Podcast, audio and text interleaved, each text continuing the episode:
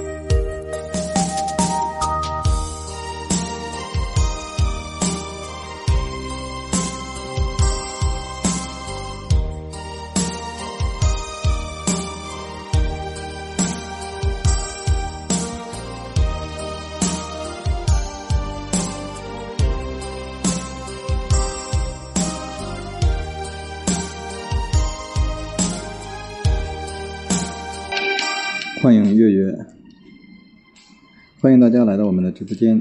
在本期的节目时间，和大家分享的是纪录片的配音。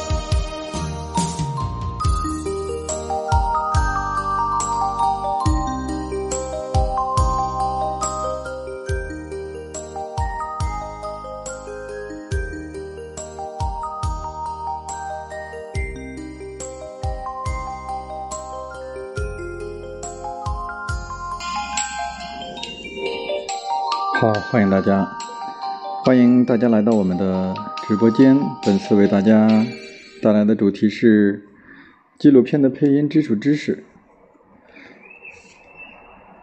所谓的电视纪录片的配音呢，嗯，它有很多很多的技巧。我们主要是通过有声语言的表达，通过我们的内部、外部技巧运用，啊，让我们的有声语言和图像啊更加的贴切，更加的完美，达到浑然天成的效果。有声语言的内部技巧就是我们很熟悉的情景再现、内在语、对象感。外部技巧，外部技巧呢就是停连重音、语气和节奏啊，这都是我们朗诵的过程当中也会遇到的这些内容啊。也就是说，有声语言的内外部技巧，呃，基本都是相同的。那么我们纪录片的配音有一个原则是什么呢？那就是让我们的语言不是主体哈，语言不再是主体。嗯，不像朗诵啊，朗诵语言是主体，是主要的一种载体形式。而我们纪录片的配音啊，纪录片的配音当然是以画面为主，以画面为主，语言为辅。那么语言要与图像啊，要与画面去贴切啊，去贴切，使画面呈现更加的完美。所以它是一种辅助的作用。嗯。是这样的一个内容，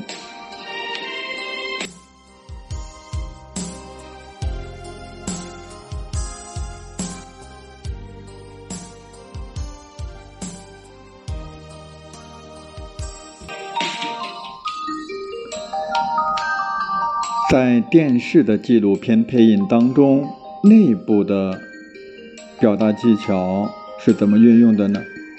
我们先说一下这个问题。在纪录片的解说当中，内部技巧的运用是必不可少的。如果说能够很完美的呈现这部作品，让我们的声音更加的来为画面去服务，来正确恰当的来去播讲啊这样的一个内容去解说啊这个画面。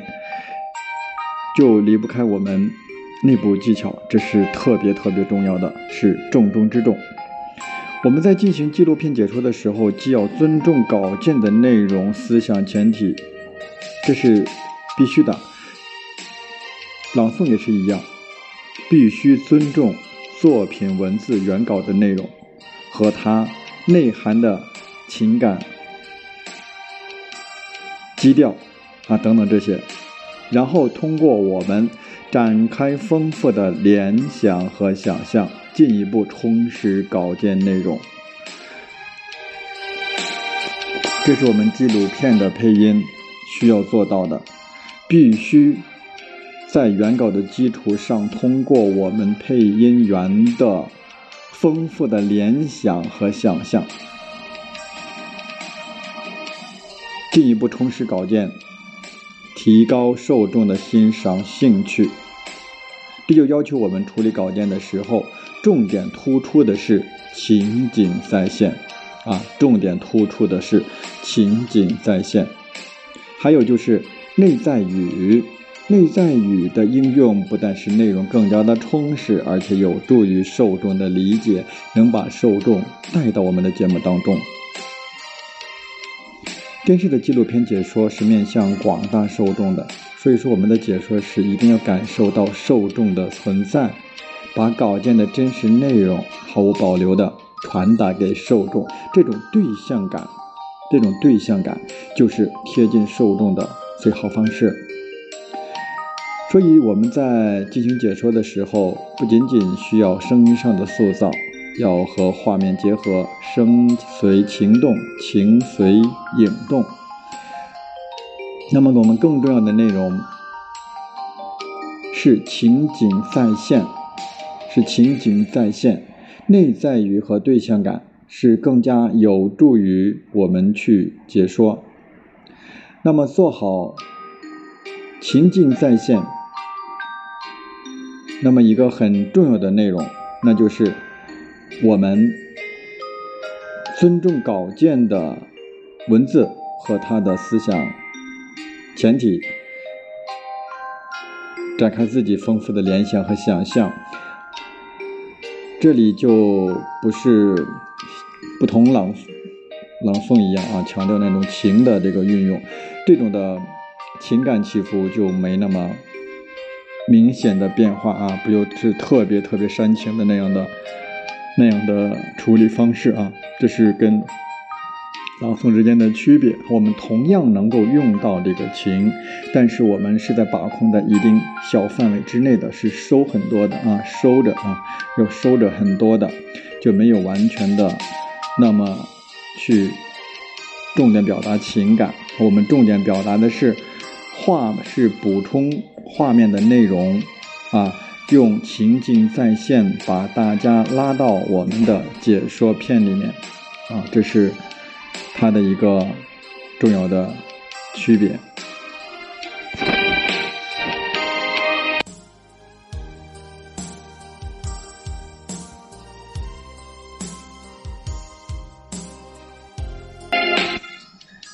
下面接下来我们来说外部技巧。在我们电视纪录片配音的过程当中，最后呈现的东西仍然是外部技巧的表达。那么，外部技巧的表达 也是讲究恰当啊，也是讲究恰当，因为我们就是由它的这个配音啊，配音的这个嗯作用啊和它的这个。定位啊，所决定的啊，它不像朗诵，朗诵是主要以声音的啊，这里是配音，是配角啊，是配角。那么我们外部技巧，不知道大家还记不记得啊？外部技巧一共有什么啊？内三外四啊。内三我们刚才已经说过了啊，情景再现、内在语和对象感，这是内部技巧。外部技巧就是我们声音的技巧啊，声音的技巧。就是四个重音停连、语气和节奏。重音停连、语气和节奏，这是这外部技巧。那么，我们首先为大家来介绍重音。电视纪录片解说的重音处理是相当的灵活的。一般的情况，纪录片解说的重音是根据画面来进行选择的，处理上。嗯，要比较清楚，但是不用过分特别的去强调某一个词、某一个某一段。抒情和议论的时候，这时候的解说往往没有明确的画面对应，所以一般强调的是情感重音。在叙述讲解的时候，逻辑结构的重音就比较突出，尤其是当画面不能准确表达含义的时候。所以说，我们还是。还是为了配合画面啊，所以说我们这样去处理正重音呢，就显得很重要。它比较灵活啊，比较灵活。一般情况是情感重音啊，这是抒情和议论的时候是情感重音，情感方面的重音。如果我们的解说是叙述是讲解，那么就是逻辑重音、结构重音。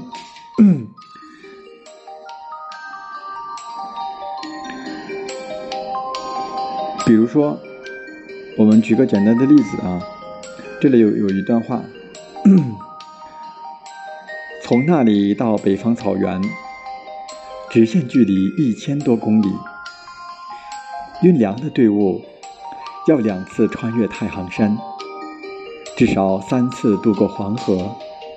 史书上记载，从出发地到目的地，平均每公。啊，这个是个什么词啊？平均每公 每普耗一百九十二担粮食，才剩下一担供应军队。这段画面是用动画来表现的，是没有音乐的，所以我们解说很明显就要生动一些。画面当中无法显示出两次或是三次，所以我们解说的时候就可以采用这样的重音。来表现出运粮的辛苦，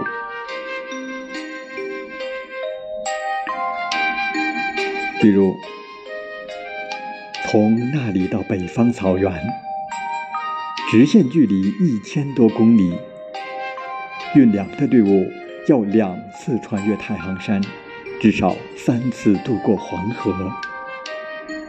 史书上记载，从出发地到目的地。平均每亩耗一百九十二担粮食，才能剩下一担供应军队，是吧？这就是我们的重音的处理啊。下面是停连，停连仍然是我们上面这一段哈，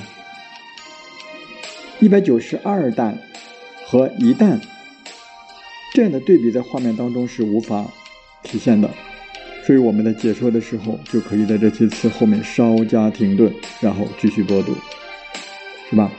平均普耗一百九十二担粮食，才能剩下一担供应军队。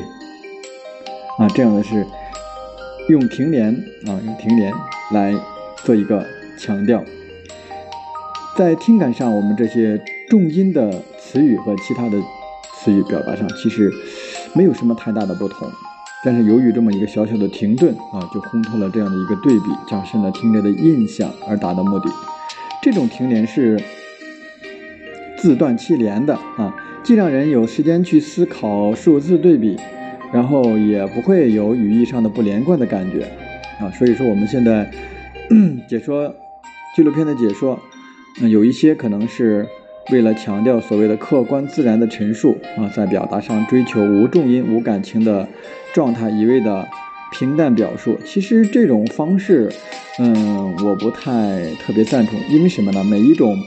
这种解说也好，都有一个传达的目的性。那么我们到底要说什么啊？所以说我们应该是更加明确，不应该是为了说而说啊。如果是说我们强调没有重音、没感情，是一味的平白直述的那种感觉，那就是那就是像这样的啊。从那里到北方草原，直线距离一千多公里，运粮的队伍要两次穿越太行山，至少三次渡过黄河。啊，就是这种感觉。如果有点重音的表达，有点情感啊，稍微加上一点啊，就有点不太一样了。从那里到北方草原，直线距离一千多公里，运粮的队伍要两次穿越太行山，至少三次渡过黄河，是吧？这样的表述出来更加的亲切啊。所以，还是嗯，个人更加偏重于这样的一个表达的技巧啊。好，第三个是关于语气，语气在我们实际的嗯配音的过程当中啊，我们有的时候可能会考虑什么呢？考虑我们配音演员他。本身的声音条件啊，是不是和本片的解说要求的气质啊，嗯，相类似？比如有的时候我们需要一种大气的，一种声，有的时候需要柔美的啊，所以说我们有的时候需要苍劲浑厚的啊，所以说我们嗯也是有个人的声色啊，是音色的不同而去选择合适的一些纪录片的这种形式。其实，在解说的过程当中，一种情况是片子要求声音气质和本人这个气质相距较远的话，我们这个时候是很难通过调整自己的声音和情绪来适应的。其实这就是说，我们选择了一个与自己不太擅长的、啊，不太能够驾驭的这样的一种，嗯，这种纪录片的形式啊，这样的是就是说我们选择的不好啊，我们选择的不好。那么，另外一种情况就是，由于解说者身份是比较，身份确定的不到位，而造成的与这个这个片子的内容啊，片子内容所需要表现的那种气质，嗯，和那种风格啊，与它不太相符。嗯，这就是我们这个配音演员没有，就是更加深入的来研究和处理作品。所以说，如果说一般有这样的要求，呃，一般就是这样的一个规律啊。如果说解说的音色比较年轻啊，嗯，然后节奏比较轻快呀，那么这就是一种很 欢快节奏、年轻的、自然的这样的风格。如果说我们，嗯，就不太适合来表现年龄大的主人公，具有丰富人生经验、沉稳气质等等这样的一个。嗯，特色啊，是吧？虽然说我们这个比较特别典型哈，比较典型，大家一般都能够去把握得住，但是在很多情况下啊，我们是在它很细微的一些处理上啊是有一些不同的啊，身份不明确啊。那么，所以说我们在处理的时候一定得研究作品啊，一定要研究作品。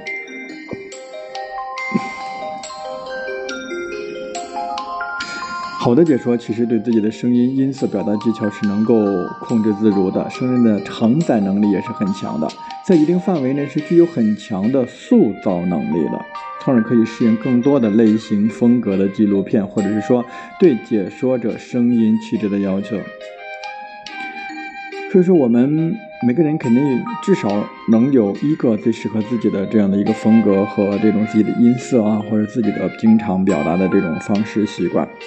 但是我们做一个配音的时候，那么往往会遇到各种各样的，那么就需要去拓展自己的音域，或者是自己的掌控表达技巧等等，那个声音处理啊等等这样的一种方式来去处理。所以这个语气还有通过那个作品当中的情境和人物的这种思想等等这些来去做处理。那么相对来讲，像这一类的啊就。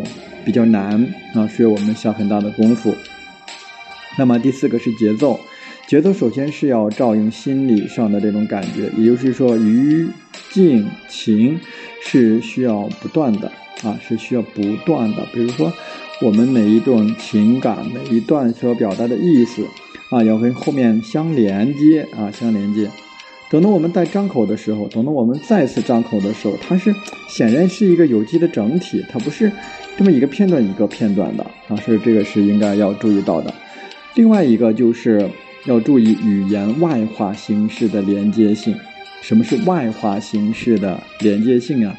就是你的字形、气息、语势的承接啊。比如说我们某一句话，某一句话刚开始啊，呃，每第一句话不是呃，我们读到的一句话的结尾，比如说是一种语势是向上走的啊，是一种高位的。那么我们接下来的第二句话，紧接着的第二句话也是从高位哎开始接下去的。那么这样的话，这就是一个承接的一种关系啊，这是一种承接的关系。所以说，我们字形啊，基本多是比较长的啊，气息也是绵长的，于是呢，基本上要呈现出一种波浪性啊，就是说刚才说的。你不是每次都是从弱起到高，弱起到高，是吧？那么它都是要高低波浪的连续的这种语势，一定要连续下来。语言的停与接，那么也是符合这种语流趋势的，而不是平平的去接啊，不是平平的去接。但是这个就没有朗诵里面的那样的，呃，特别的这种强调啊，并特别的强调。所以我们在纪录片的解说当中的语速，那往往它也是多变的啊。纪录片的语速也是多变的。纪录片配音语速，嗯，如果快的话，那也不能平地的蹦字或者是平推语流啊，平平的啊。首先要注意心理照应，是吧？这样的平平推啊，应该也是有起伏的。首先要注意心理的照应性，是吧？就是有起伏的那种感觉哈，也不能是平推的，所以形成一种波浪形的语流。那根据语义和情感的需要，顺势向上呢，还是顺势向下呀？啊，那么这样的语速既快又能够清晰自然，所以语速再慢呢，也要把握好语势的这种趋势，或者是特别是结尾的时候的处理，不然气就拖不住了啊。那么它的声音到最后的这种声音就全部下滑了。所以说，我们要形成一种这样的连贯性，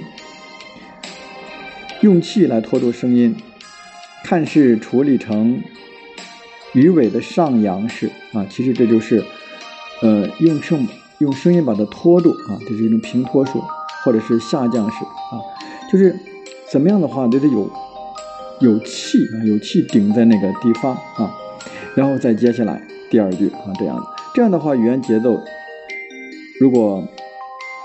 需要有一些变化的段落，也是啊，具有一定的过渡性的语速，不能突然之间就快，突然之间就慢。所有的东西都是，嗯，整篇要，嗯，怎么说，要连贯连续啊，要浑然天成，不要突然之间发生的变化。那么总体上来讲，嗯，还是要用到我们的内三外四啊。那么我们之前说朗诵的时候说外四的技巧，重音停连啊。主要是重音和停连，这个比较多。我们怎么去分析它啊？怎么去处理它？怎么做标记？还有那个节奏啊，去呃那个节奏啊，那个起伏是吧？是在用的这样的一个一个地方去分析。那么外内部技巧就说的比较少啊。那么我们在配音的时候，我们当然也需要外部技巧的呈现，但是相对来讲，这里的内部技巧。情景再现、内在语和对象感就比它更加重要，就是在朗诵的比在朗诵的过程当中，它的重要性就更加的凸显出来了。然后就是它的情感啊，情感要稍低于稍低于我们朗诵的要求，嗯，其他的都是相类似的。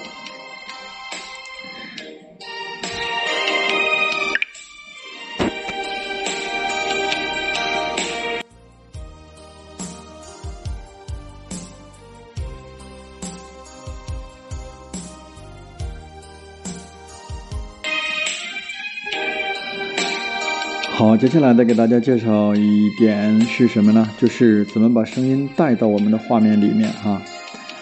嗯，很经典的一个配音，那就是我们的《舌尖中的中国》或者是《航拍中国》等等哈。那么这样的，你见过什么样的中国啊？是吧？这样的一句话，其实这个就特别有代入感啊，就特别有，特别有。代入感。那么，航拍中国呢，是以讲故事加风景展现的形式，展现了神州大地的独特魅力。之所以让人们赞不绝口啊，不仅仅是大篇幅的每一帧都能作为这个壁纸的 这种美丽的画面啊，更更重要的是它富有代入感的配音，让能够带领观众身临其境，对内容产生共鸣。所以说，它这个。如果说没有了配音，配音就是我们这个纪录片的灵魂啊，就让我们的画面更加的啊锦上添花，是吧？所以，我们一个好的纪录片，嗯，重要的东西在于配音啊，但是配音一定是在为了展现我们画面当中的内容啊，一定为了展现画面当中的内容，所以我们在。众多的配音类型里面啊，其实有很多纪录片啊、影视啊、广播剧啊等等。其实，嗯，有很多演绎方式和技巧，它是有所不同的。比如说人物的时候就比较难处理啊，我们要，嗯，想象着他的说话时的场景，他那时候的动作，还有相应的语气、声线，哈，对的，这样的一个一个一个一个一个变化。而纪录片的配音呢，就更加的注重的是稳。啊，稳啊，所以我们配音需要一个平稳的叙述方式，像我们，嗯，今天给大家说的孔子啊，孔子的这个配音稿，嗯，那么需要的也是一种稳啊，还有还有大气、厚重、庄严，是吧？这样的一些情感在这个里面，它的变化就更加的少一些啊，就要求我们配音演员对于吐字发音。咬字啊，更高的要求，它不像朗诵了。其实朗诵的话也要求很高，但是相对于配音而言，这个配音的要求更加的严格哈，吐字发音啊，嗯等等哈。所以说我们就应该更加注重基本功啊，更能体现出我们基本功的这样的嗯一个功底了。那么怎么样？用画面来衬托情感呢？纪录片的配音往往容易出现两个极端，一个是感情的平直寡淡，见字发声，就是我看到这个，反正是纪录片嘛，又不需要过多的情感啊。有的人就是就很平平的，嗯，就去读了，像机器人一样的哈，去去读。那么有很多现在的技术，机器人读的都比我们好，是吧？那我们。嗯，之所以跟机器人机器人相对比，嗯的差距在于哪里？就在于人是有情感的，我们是有灵性的，是吧？所以说，我们应该有一点，这样是表现出我们自己的特色啊，包括音质，其实音质，我们的嗯这个人工智能也能够模拟啊，就是它的情感啊。那么还有一种就是两个极端嘛，一个是特别平，那么另外一个就是特别的浓了，是吧？他的情感主观判断错位啊，就是你好像太过了啊，就是导致于情满溢于片子之外啊，就是像朗诵一样哈，那么盖过了我们画面。平直寡淡，见字发声，虽然不能完整的嗯播完整篇稿子，但是还是主要以我以我哈。就是以配音演员为主，来去处理稿子，处理稿子，而不是说以片子为主来处理自己的播音状态。所以说现在怎么去处理它，还是找好自己的位置。我们是配音，我们是配片子的。那么片子是什么样子的？它需要我们高亢，我们高亢；需要我们缓，我们就缓。啊，所以说我们以。文稿为基础来去处理，嗯，这个稿子，然后看到我们的画面啊，嗯，来去处理这样的一个自己的找到自己的一个播讲的状态。然后浓烈的情感状态呢，其实在人物这个纪录片当中是较常见的啊，嗯，和平淡的见字发声不同的是。他会融入自己的感情啊，他会融入自己的感情，沉浸在稿件当中。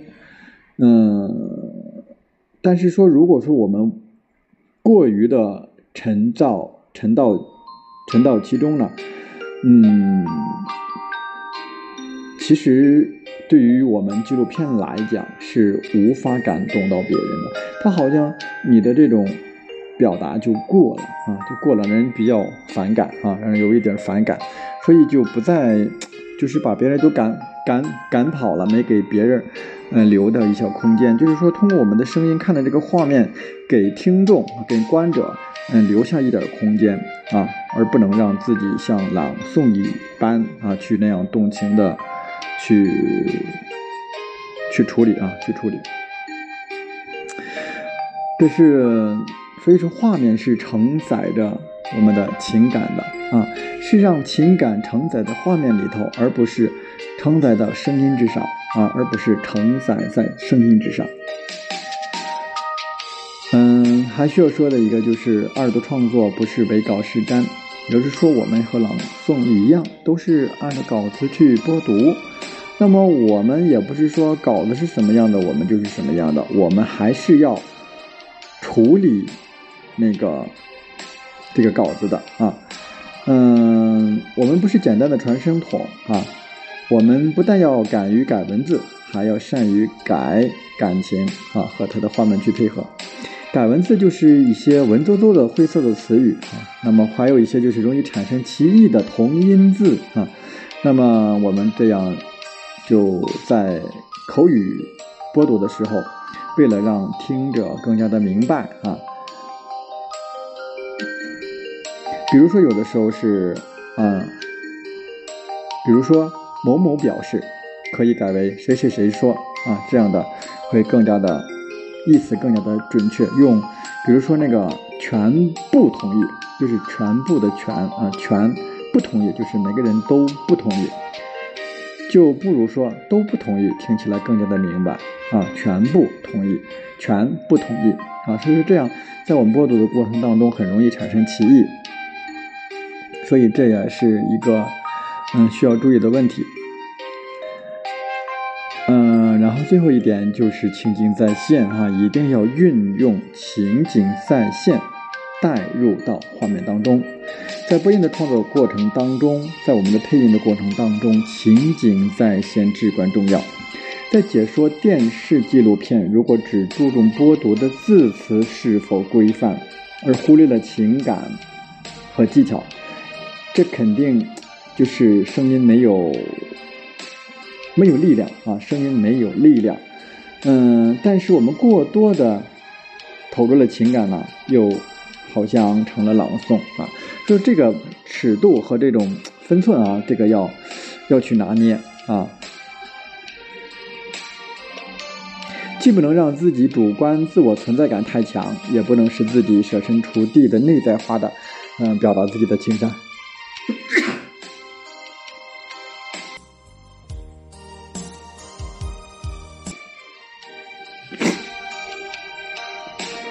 其实我们在画面当中可能也会遇到很多的这种。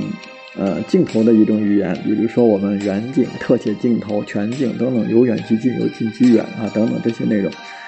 嗯，对于我们的语言的话，也是有这样的一种情景再现的描述的啊。我们对于这样这样的一些嗯解说稿，我们要提前做到胸有成竹，呃，走向明确，逐次得当。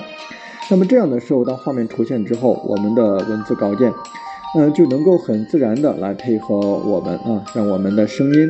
嗯，更加的能够符合作品的表达，能够和画面去吻合啊，展现出，嗯，让这个画面更加的生动起来啊。所以，我们稿件当中的情景，一定在播音员当中心中是连续的、不断的涌现出来的，而是又通过我们的有声语语言不断的去表露出来，这就是情景再现的。动于心而行于外的过程啊，所以说它一直是有一种画面不断的去展现啊，不断的去展现。我们通过语言去描述它啊，通过语言去描述它，这就是我们今天和大家来分享的呃纪录片配音的一些小技巧吧啊，以及因为我们之前讲。那个朗诵讲的多，所以说跟朗诵的对比啊，我们也做了一些简短的分析啊，希望对大家有所帮助。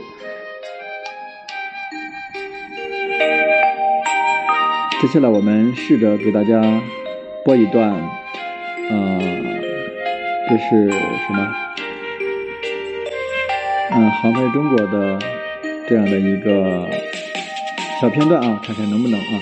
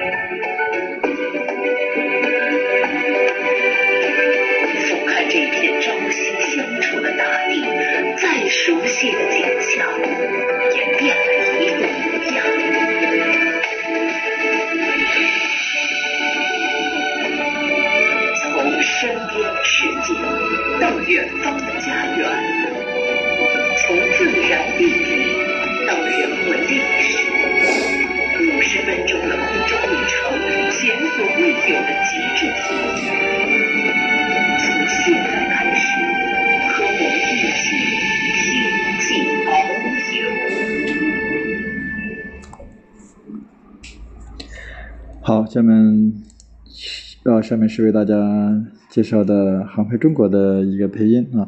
航拍中国的配音应该有很多，在我们的配音秀里有很多，啊，感兴趣的朋友可以，嗯，在配音秀的 APP 啊，那个素材的搜索可以查得到啊。好，我们今天就为大家介绍完啊，就是纪录片配音的基本技巧和内容、基本知识啊，希望对大家有所帮助。我们今天的分享就到此结束，也感谢大家的聆听，我们下次再见。